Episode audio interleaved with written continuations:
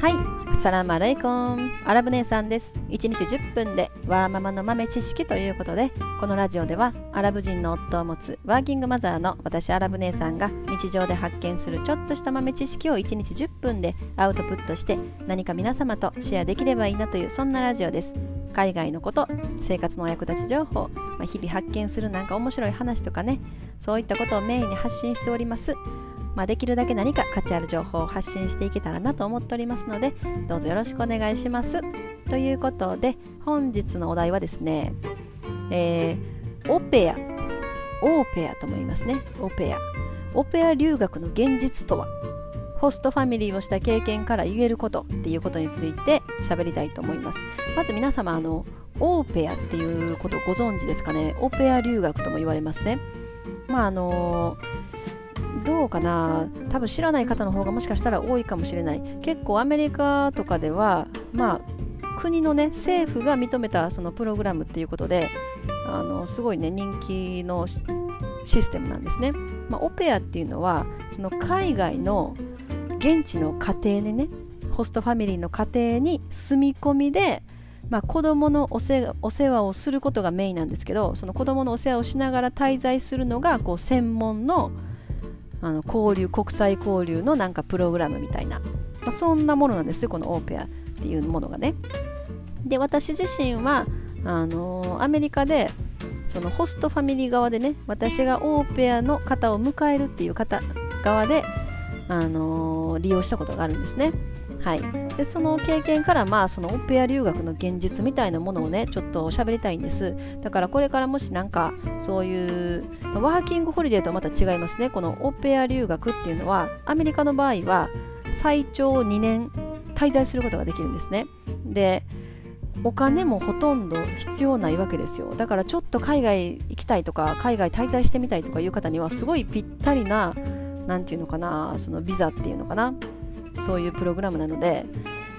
これからね若い方とかでもなんかそういうオペアもちょっと検討してたみたいな方がもしねこれ聞いておられましたらまあいろいろねその現実的な話ちょっと今からしたいなと思います。はい。で、まあ、アメリカの場合はあの参加のその年齢とか決まってるんですよ、まあ、国によって若干年齢も違うんですけど、まあ、アメリカの場合で言うと18歳から26歳までっていうね年齢はあの決まってます。で独身っていう条件もありますね、うん、であとは高校高卒以上っていうのもありますね。で、まあ、まあ若干ねちょっとした英語力もまあ必要かなっていう。あとは犯罪歴がないこととかね、まあ、そういったものをちゃんとその犯罪歴がないっていう証明とかも出さないといけないので、まあ、そういうのがありますね。であとはまあ仕事内容っていうのは、まあ、仕事っていうかそのホストファミリーを決めてでそのホストファミリーが決まったらそのアメリカにいるホストファミリーの家に例えば子供がねちっちゃい子供が2人いるとかだったらその子供を決まった時間この時間からこの時間までっていうのを決め決めてもらってその時間お世話をしながらあのー、ねそこに暮らさせてもらって部屋も1部屋与えてもらってで食事もねあの食事ももらえるしっていうことなんですよね。でプラスアルファねアメリカの場合は1週間に2万円ぐらいねお小遣いももらえるんですねホストファミリーからその2万円もお小遣いもらえるしっていうことでそれで自分の空き時間とかね土日とかお休みの時間はあのー、まあ、学校へ通ったりとかねそのアメリカ国内旅行したりとか、まあ、それはねいろいろ自由に過ごすことができるのでまあもうホストファミリー次第っていうことになりますよねどのホストファミリーに行くかっていうことによってすごい左右されるプログラムでもあると思います。うん、まあ費用、まあ、そのオペア留学に必要な費用っていうのは本当にほぼほぼ、まあ、飛行機代ねあの、まあ、アメリカだとアメリカまで行く飛行機代とまあその日本にあるエージェントみたいなそういう手続きとかをねしてくれるところであの自分でやらずにそういう期間を利用するんだったらそこのね手数料とかもあるので、まあ、手数料とか航空券とか含めても、まあ、30万円ぐらいちゃうかなと思います。それぐらいあったらもう、ね、最長2年はアメリカで暮らすことができるっていうねそんなプログラムなんですよね、うん、ただまあ年齢条件があるのでそれに当てはまっててあとはなんかねその子供を保育保育経験みたいなのがあるっていうことも重要なんですなんかアメリカの場合はね300時間以上保育経験だからねもともと私保育士でしたとかもともと幼稚園教諭してましたとかいう方はかなりまあねこういうあのプログラム使ってちょっとね気分転換じゃないけれども、まあ、海外経験として行ってみられるのもおすすめかなと思います。ただでも私は全然保育経験もないっていう方でもあのー、そういうエージェント日本にあるエージェントとかでの申し込みするとその300時間とかいうその保育経験をどこかでこう受けさせてもらえるなんかプログラムみたいなのもあるみたいなので別に保育士じゃなくても全然参加できるみたいですね、うん、ただその現実的な話言うと、まあ、私はホストファミリー側であのオペアを探してた方なので探してる側の人間から言うとやっぱりこう保育士とか幼稚園教諭だったとかそういう免許を持ってる方をやっぱり優先的にあの面接したいとか思いますよね。うん、やっぱ子供をやっぱりお世話をしてもらうっていうのが目的なので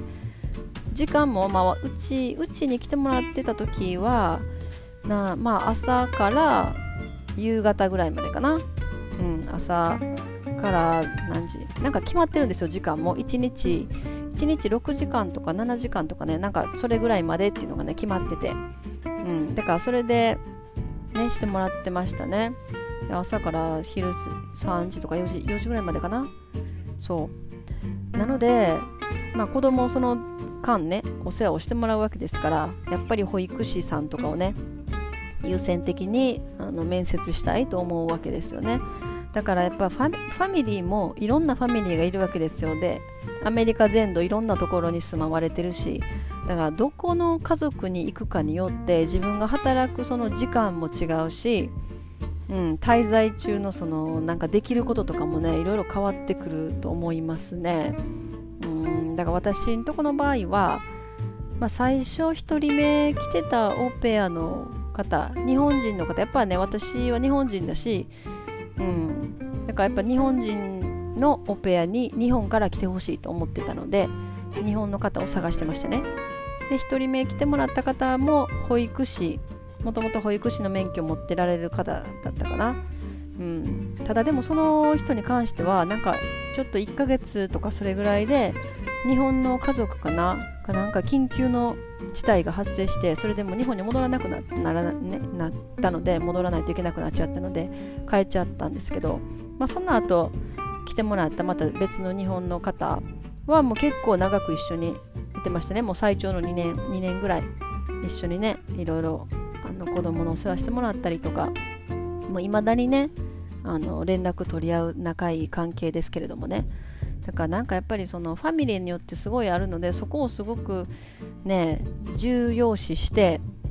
見た方がいいですね今からオーペアをねされされたい方は。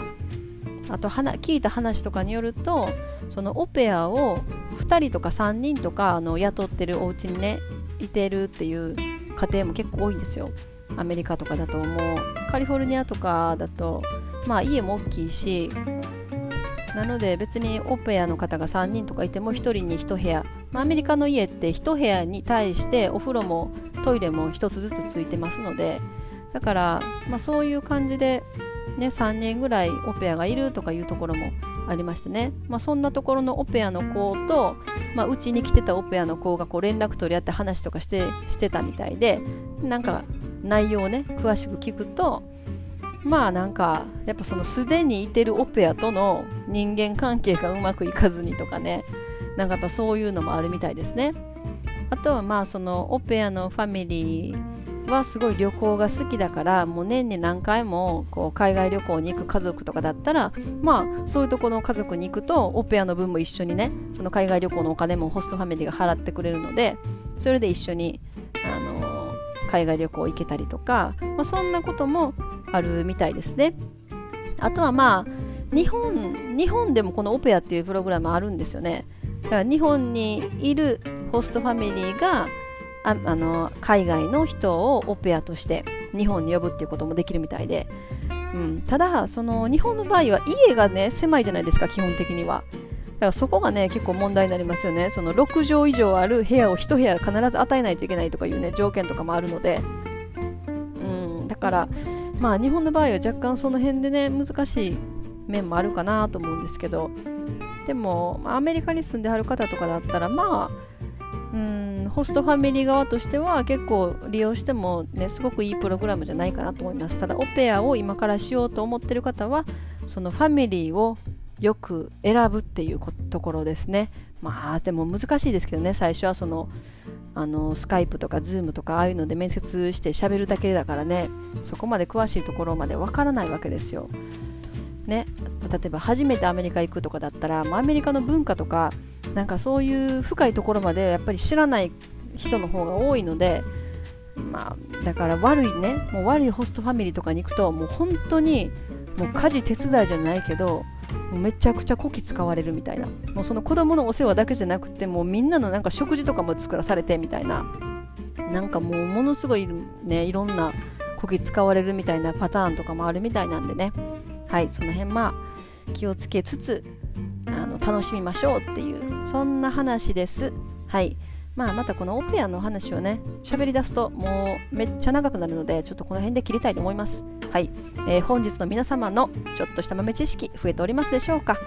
最後までお聴きいただきありがとうございました。それでは皆様インシャアラー人生はなるようになるしなんとかなるということで今日も一日楽しくお過ごしください。それではまたなー。